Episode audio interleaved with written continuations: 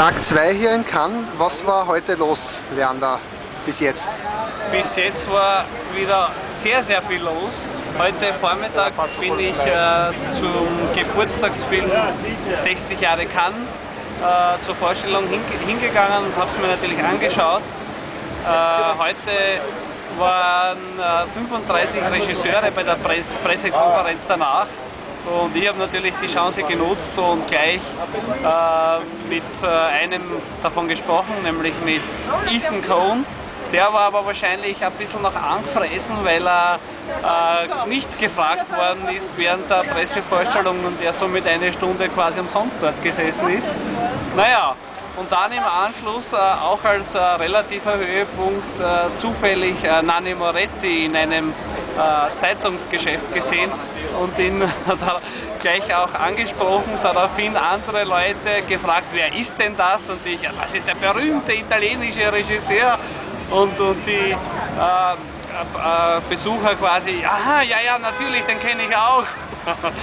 ja, und, und so ist es dann heute wirklich äh, ein, ein, ein, sehr interessanter Tag mit unheimlich viel ähm, unheimlich vielen Stars und, und, und Regisseuren und Filmemachern hier vor Ort. Ähm, ja, und jetzt geht es weiter am späten Nachmittag. Am späten Nachmittag eben Österreichs Beitrag Import-Export. Äh, ja, hoffentlich kommen wir rein.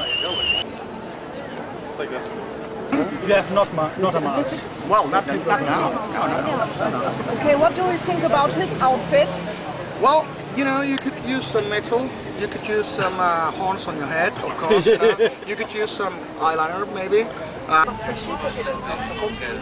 So, wir sitzen zurück im Zug von Cannes nach Jean-Labin.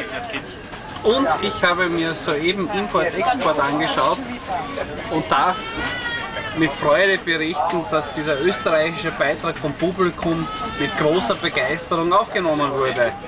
Nach dem Saal haben die Zuschauer applaudiert und sind wahrscheinlich bewegt, auch betroffen äh, aus dem Kinosaal rausgegangen. Und das Schöne ist, dass ich auch äh, an dieser Stelle einen ungarischen Kollegen kennengelernt habe, der sich als Ulrich Seidel-Fan geoutet hat.